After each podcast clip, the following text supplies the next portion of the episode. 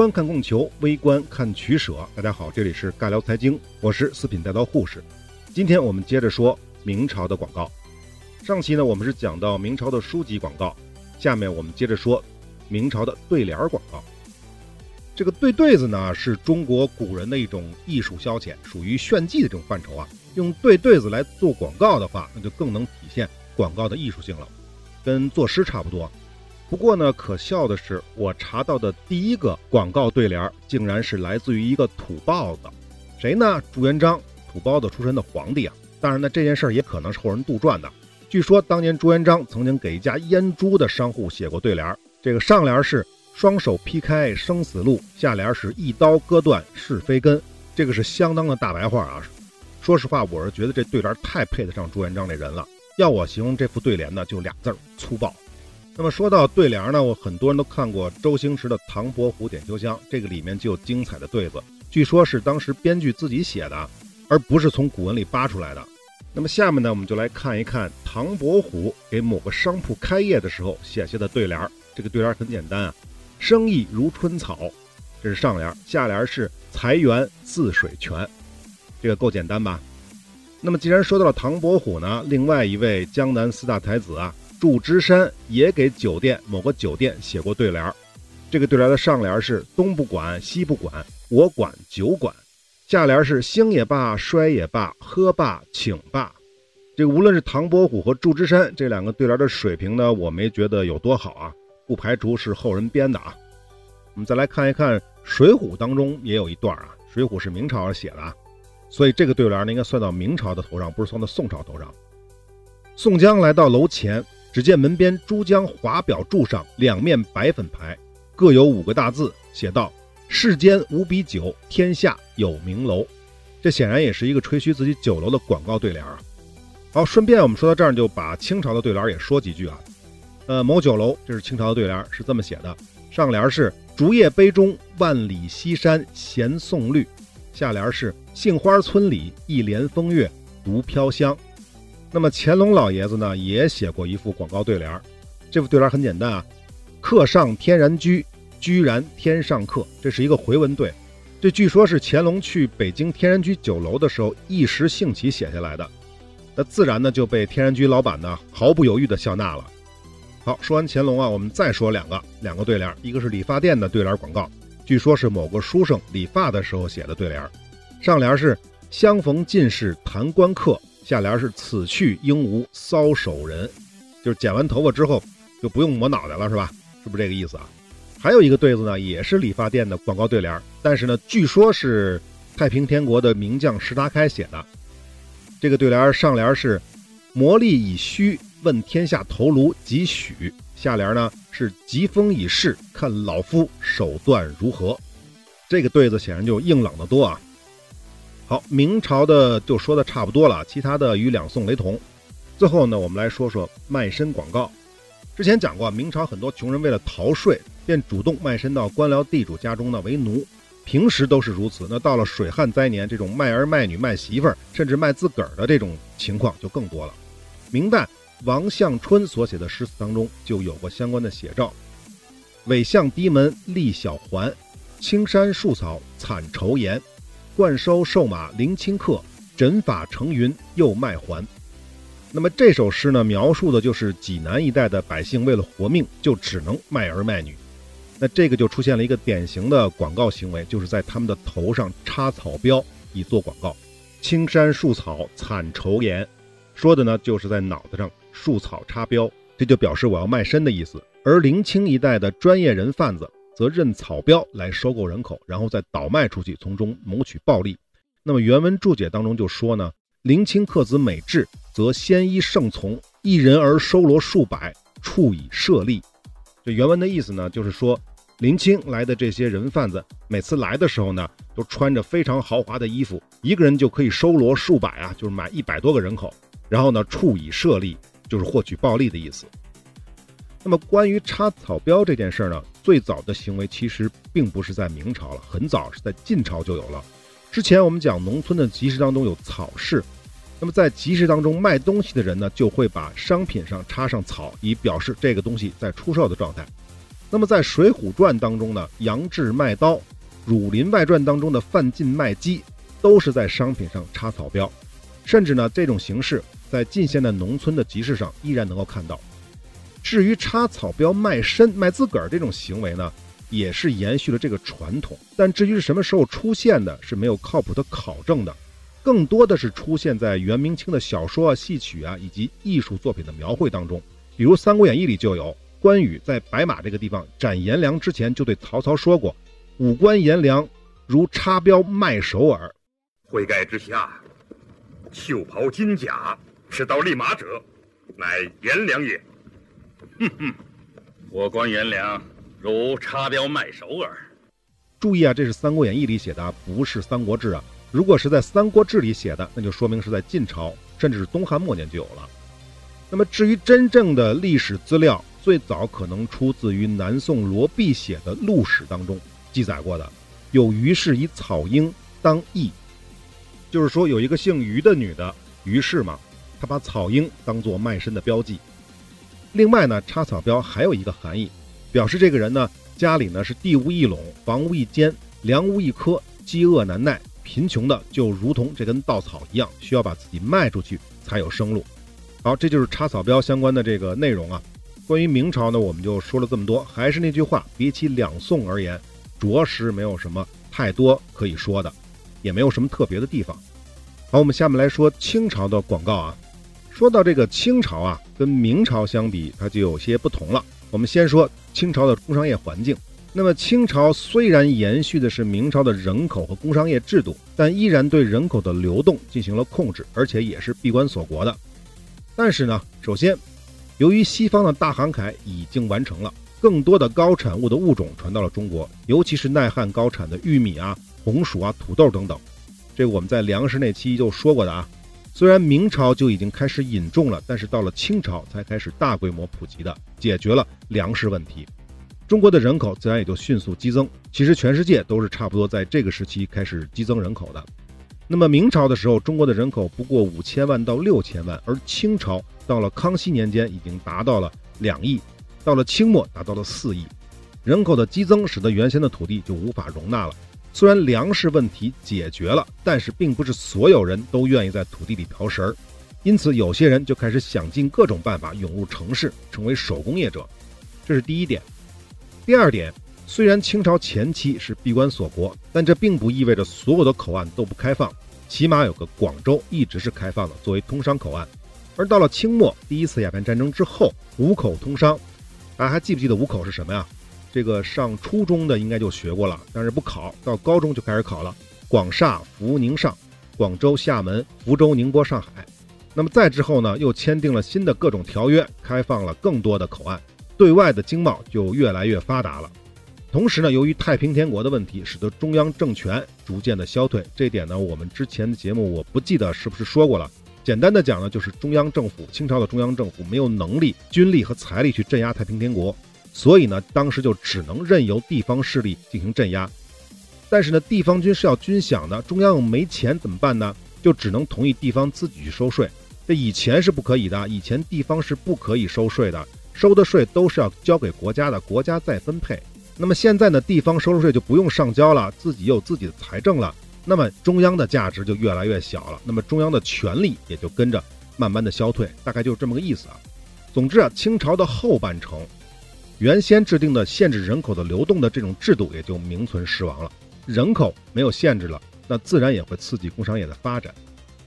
总之呢，清朝虽然在政策上限制工商业，但是呢，实际上这种发展呢并没有停滞。只不过呢，它比起两宋而言，它进步并不是很明显。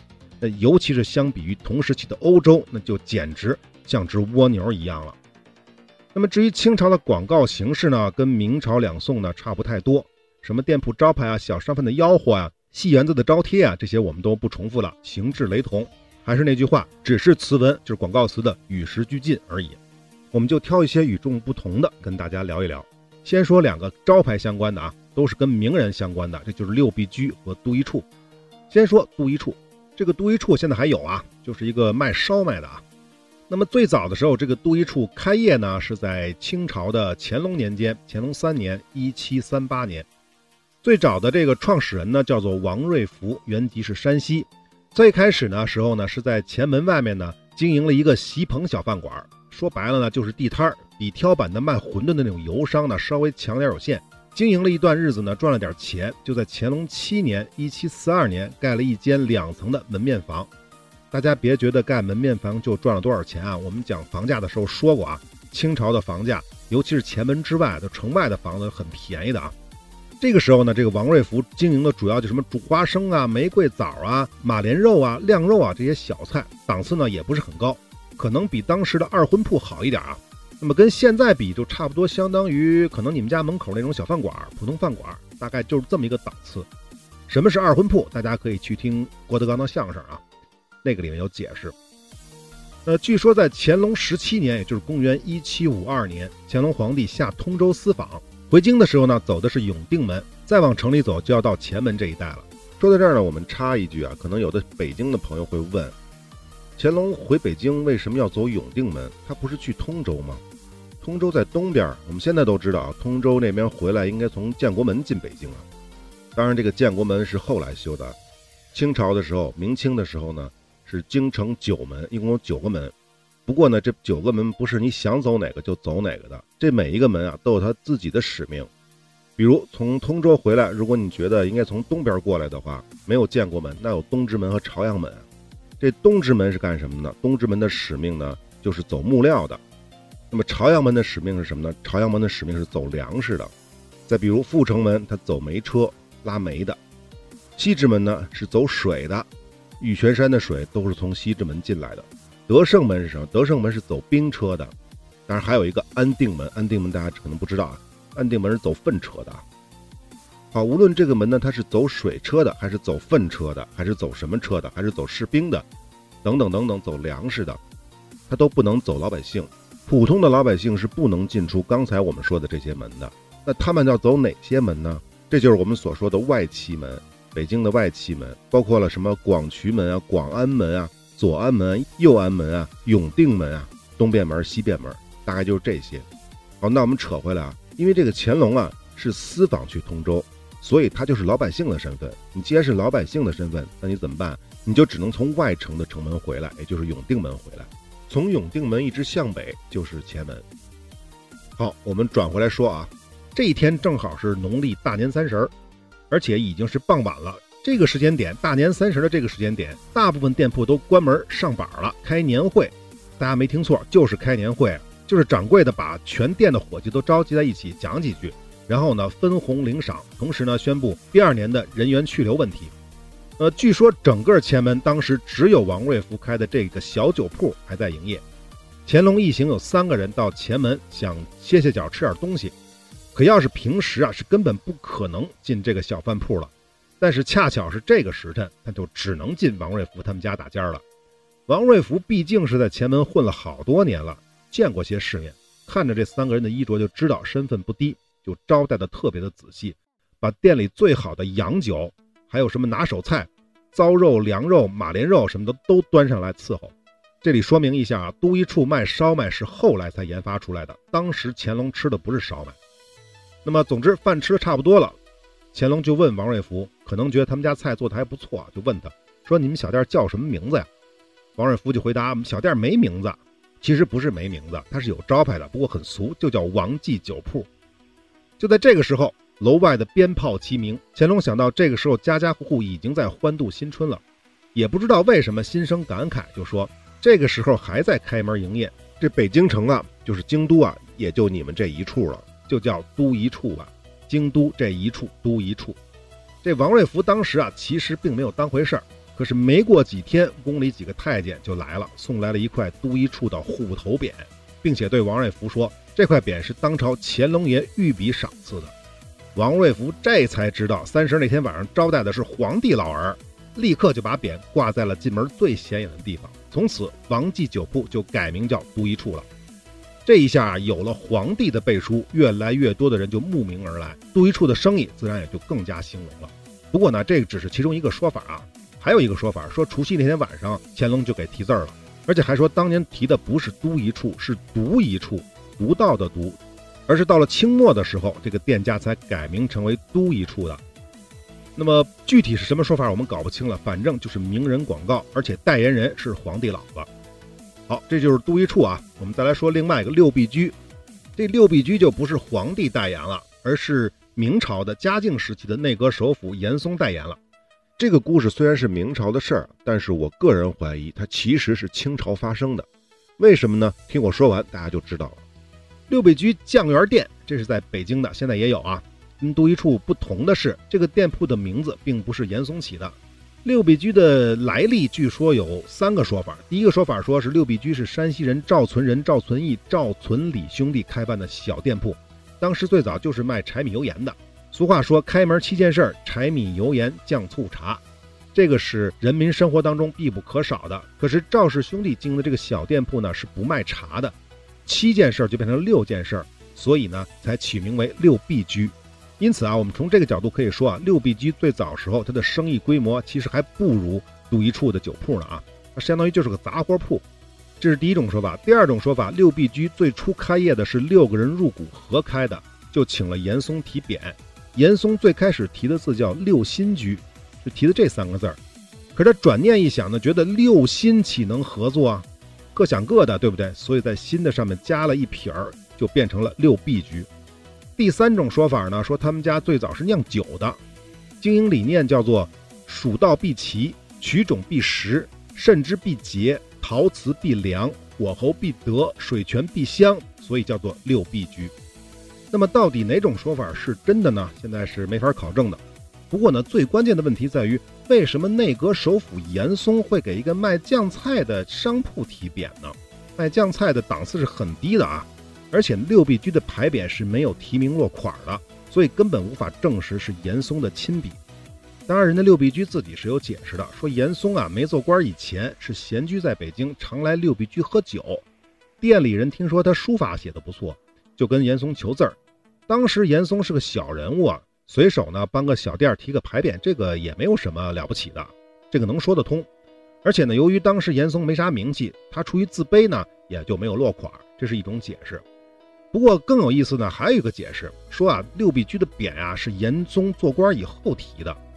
据说呢，严嵩爱喝酒，爱喝六必居的酒，严府呢就时常派人到六必居买酒。这个店掌柜的呢就想用严嵩的社会地位来抬高六必居的身价。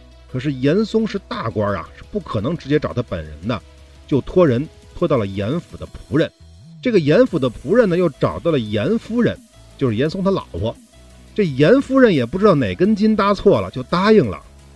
可实际上呢，他知道严嵩是不可能给商家一个这么破的商家的店铺题字的，所以他天天呢就在严嵩的面前反复练“六必居”三个字儿。严嵩看夫人的字儿写的不怎么样啊，就给他写了个样，打了个样。于是严嵩亲笔题的“六必居”三个字儿就这么搞定的。也正是这个原因，六必居的匾额没有提名落款。好，这几个传说我们都说完了。我个人感觉啊。有可能都是假的，原因有好几个啊，比如第一，前面也说了，六必居连茶叶都不卖，主要是经营酱菜的，能卖几个钱？可后一种说法说，这店家竟然能托人托到严夫人那儿，而且严夫人还跟自己老公为了个卖酱菜的耍心眼儿，你说这可能性有多大呢？几乎是不可能的。第二，不管是不是严嵩提的字儿，严嵩在当年都不可能承认，无论是在他出名前提的，还是在出名后提的。甚至说呢，就算这个谣传在严嵩在世的时候就已经传播开了，严嵩也不会去理会的。怎么说呢？如果严嵩理会这事儿了，那六必居的目的就已经达到了。这就相当于现在的微博碰瓷儿。就比如我现在就非说跟章子怡、范冰冰有一腿，你们要正眼看我一眼，我就算成功了，对不对？不就是这道理吗？不过呢，有人会说啊，六必居的酱菜好吃，卖得贵，所以赚的很多。这并不是小买卖、小生意，所以才能请到严嵩的字儿。这个呢，我觉得是把关系搞反了。如果没有严嵩题字，没有严嵩的代言，没有这一波虚假广告宣传，六必居的酱菜是不可能卖这么贵的。虽然呢，也有可能是店家在严嵩时代就搞的营销策略，但更有可能，我猜啊，店家应该是在清朝的时候编出来的故事。毕竟呢，是造前朝高官的这种谣，难度和风险都要低得很多。所以呢，前面关于六必居的这缘起这么多的说法。搞不好啊，也是他们家的后人一代一代要做广告营销的时候呢，纷纷发现了前人的故事当中有毛病，总想把这个故事编完整了，所以补丁越来越多。传说也就越来越多。这个呢，就是为什么我把这一段六必居的这一段放到清朝来讲的原因。那么最后说一句啊，其实我小时候也吃过六必居酱菜啊，说实话，比当年在商店里买的散装的酱菜没好到哪儿去。都一处呢也一样，好吃呢是好吃，但真好不到那么高档、那么有名的这种地步。那么至于现在的话，这味道就更算不上啥了啊。嗯，也许啊，也许啊，我说的是也许，六必居的故事呢，搞不好它就是一个成功的虚假广告，只不过呢时间久了无从考证，传着传着呢也就传成真事儿了。好，关于这个部分呢，我们就讲的差不多了，我们下面就来说一说品牌假冒的问题。说到这个品牌假冒啊，就要说到品牌效应了。品牌效应在商业广告当中是十分重要的，也是广告的一个基础。如果有人假冒了品牌，那么广告就可能越做越出格了。我们可以想象，中国人那么聪明，假冒品牌这种事情肯定是古已有之。但是呢，大规模的、肆无忌惮的进行假冒，恐怕还是要从清朝开始的。为什么呢？以明朝为例，人口流动比较少，品牌呢基本上呢也就限于在有限范围内，它是有价值的。你换个地方冒用品牌，就压根儿没什么意义。比如北京的老字号王麻子。这就是做剪刀、做菜刀的。最开始，它是由一个王姓的山西人在清顺治八年，也就是一六五一年创办的。由于他卖的刀啊质量特别好，菜刀和剪子啊深受顾客的青睐。嘉庆二十一年，也就是一八一六年，这家刀剪店正式推出了“三代王麻子”的招牌。从此呢，以“三代王麻子”作为显著的商标，在刀子和剪子上刻上“王麻子”三个字儿，成为刀剪行业当中的名牌货。当时有人说啊，南有张小泉，北有王麻子，是这种口碑啊。所以呢，这个品牌效应出来之后，这个抄袭王麻子这个品牌的就越来越多了，出现了什么汪麻子啊、旺麻子呀、老王麻子呀、老老王麻子呀、真王麻子呀等等的这种招牌的刀剪店。当然了，质量最好的还是三代王麻子。那么清代的文人就写过打油诗，专门描写过如何分辨山寨货。第一个就是说王麻子的啊，诗是这么写的：刀店传名本姓王，两边更有万同汪。万就是一万两万的万啊，汪就是姓汪的那个汪，三点水一个王。诸公视目分明认，头上三横看莫慌。这诗说的很清楚啊，两边更有万同汪，也就是说王麻子店边上有万麻子和汪麻子，所以大家看清楚了，别看错了。那么下一首打油诗呢，是说的是镊子章，怎么去分辨镊子章了啊？锤剪刀锥百炼钢，打磨厂内货精良，教人何处分真假，处处招牌镊子章。这个就不用解释了。徐科的《清拜类钞》当中记载，直接说意思啊，说当时东安门内啊，有卖那个灵宝丹的，灵宝如意丹的，属于当时的神药，价格特别贵。这个丹药的价格呢，据说是跟自重相等的白银，就这么贵，而且呢要先交钱后拿货，概不赊账。由于他们家的丹药特别好使，虽然价格高，但是购买的人是络绎不绝。而且呢，这个门店啊，店面非常小，就是一间小屋子，门口挂着匾额，就是“青囊一卷”。不过呢，好景不长，这家呢没有经营两代，东安门内的胡同里就冒出了各种各样的山寨假冒店铺。比如刚才说的是青囊一卷，这个青呢是青山绿水的青，那么别人就改成了清凉油的那个清。还有城囊一卷、京囊一卷，就是草字头一个青，等等等等吧。据说呢，大概有数十家，这些店铺的门面装修的远比本家奢华的多。所以啊，如果是外乡人来了之后，可能听的就是青囊一卷，听得也不大清楚，然后就来看了，那肯定想的是哪家装修的更好，进哪家啊。所以啊，这样一来啊，这青囊一卷进的人少了，什么城囊一卷、京囊一卷，这个就进的人反而就多了，因为他们的装修更好嘛。不仅如此啊，这些装修更好的虚假品牌，他们呢一旦有客人来了，他们的伙计还端茶递烟，伺候的特别特别的好，甚至还可以先拿货后给钱。不过呢，很显然，其他家的这些丹药的质量呢就不怎么样。好，说到这儿呢，我们就必须要说了啊。在清朝的时候是没有品牌保护制度的，所以呢，这种山寨啊、假冒的情况是非常普遍的。清人阮奎生在《茶余刻画》当中就是这么说的：“京师市四贬榜，标识百出，一家善名必有数家假借，悉影响以窃之。这个就不用多解释了吧？只要有一家出了名了，就有数家就去假冒，就是要窃取他们的品牌价值。不过呢，这个广告也好啊，品牌也好啊，最本质的东西还是产品内在的修为。现在能存活的那些老字号，哪个没有被山寨过？但是他们依旧能够历久弥新。说到底还是东西好。好，关于假冒品牌我们就说完了。清朝的，我们再来说说清朝的小商贩。总的来说呢，其实这个小商贩跟前面讲的还是没有特别的地方。我们就来说一说几个有意思的啊。有个北平的小曲儿，叫做“杂银看换钱”或者“杂银欠换钱”，我不知道这个字怎么念啊。其中呢，就描述清代北京的一个收杂货的小商贩的叫卖，其实就是收破烂的啊。但是他的叫卖特别有特色。关键是呢，他一下子就能把收的一百多种旧货物的名字全都吆喝出来，叫做笔页成诗。这个是一大段，有七百多字，将近一千字啊！我就念个开头，念个结尾啊。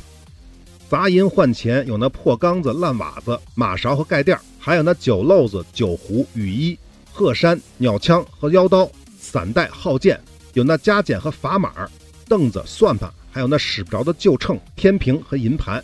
还有那巴拉巴拉巴拉一大堆啊，就不太说了，太多了。这里面最后两句是使不着的旧袄子、花棒槌、插头子、小阿哥们玩的皮猴子、零绸子、碎段子，哎，等等等等吧。这些个东西全都要拿将出来看上一看。我数了一下，一共一百三十多种。要是不下点功夫，我估计这小伙子还背不下来这么大一段。所以说，吆喝类的广告发展到清朝。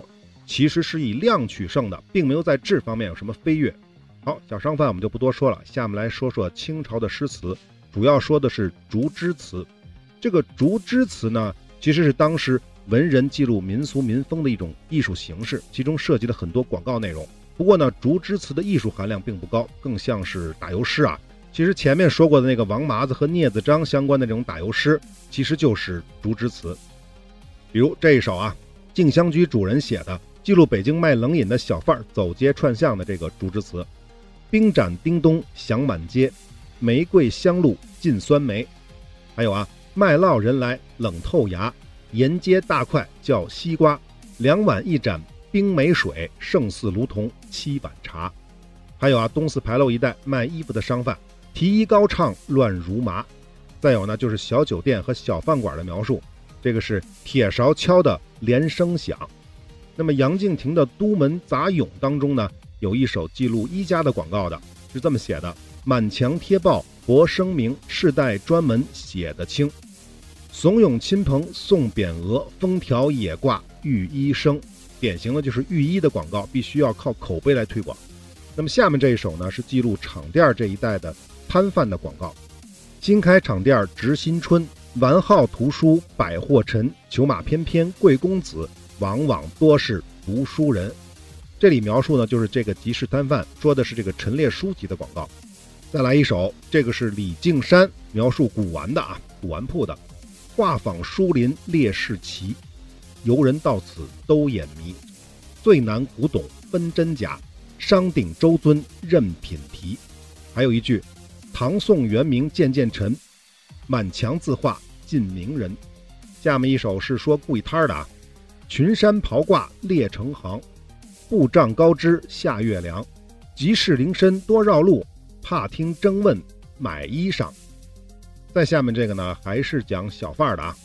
叫卖出奇声撤销，这叫卖声旗出撤销，可想而知这小贩的叫卖声有多大啊。再说一个清末照相馆的广告：明镜中嵌半身像，门前高挂任人观，各家都有行当物。花界名流大老官，这一段不知道大家有没有听懂啊？清末的时候，照相馆是非常非常的多的，在照相馆的门前呢，就会挂一些放大过的相片，一般呢都是政界的伟人呐，或者是花丛名妓呀，这样就可以吸引顾客了。我记得这个冯小刚的电影《芳华》当中就有类似的情景，这女主角拿了这个别人的军装去照相，后来让人逮着了，还不承认，就是因为照相馆的人把她的相片当做广告放到橱窗里。结果才被同屋的战友给揭穿了。好，还有很多竹枝词里面涉及广告内容的，没有什么特别其他新奇的了，我们就不多说了。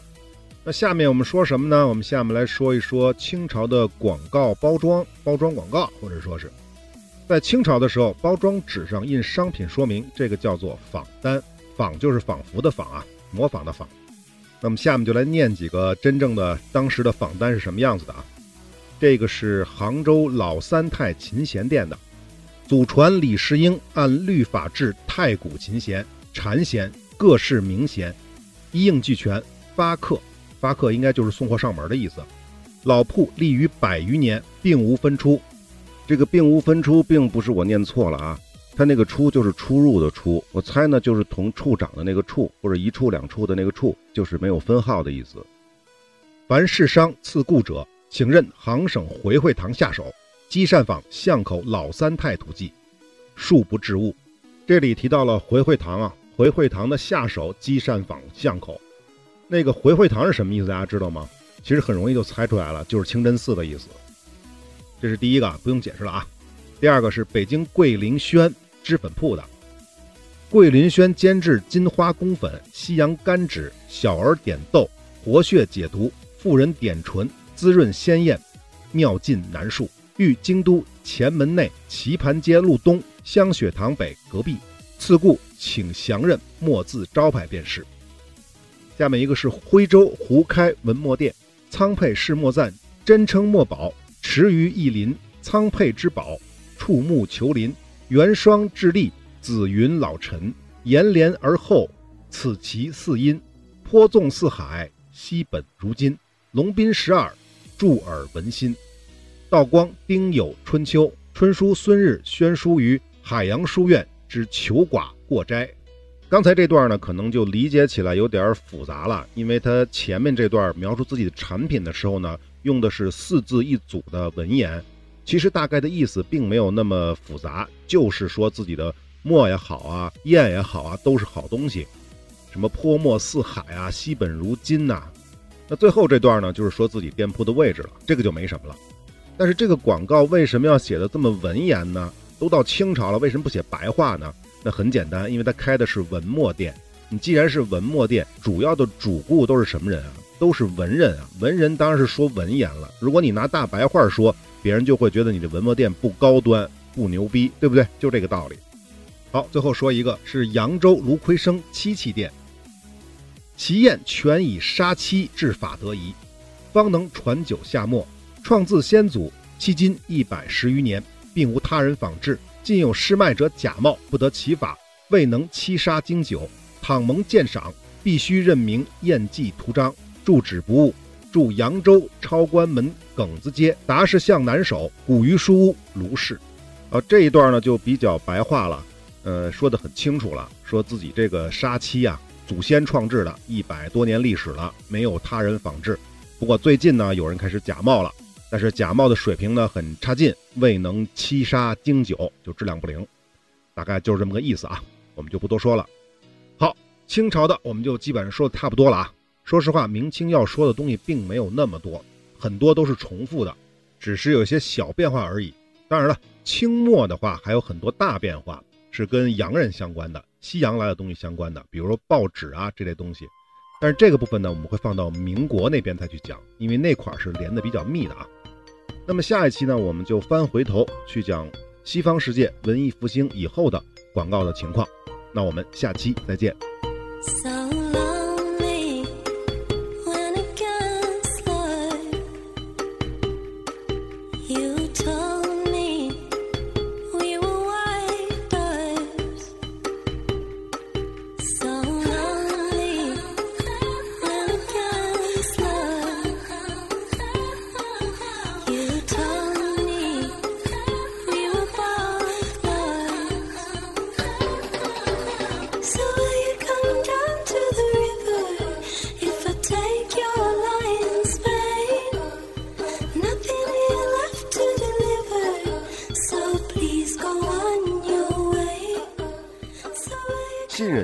信誉是一切经济活动的基础，也是一切人类活动的基础。不过呢，主流的各大音频平台并不完全信任我们的内容，因此部分系列的内容并没有在您所收听的平台收录，或者呢是收录之后被下架了。但是没有关系，您也可以搜索微信公众号“四品带刀护士”，关注之后呢，就可以得到完整内容的推送了。另外呢，从阿富汗系列开始，我们也同步在微信公众号更新最新的节目，欢迎来加个关注。最后，如果您喜欢我们的节目，请点赞、转发、关注、收藏，这是对我们最大的支持。好，我们下期再会。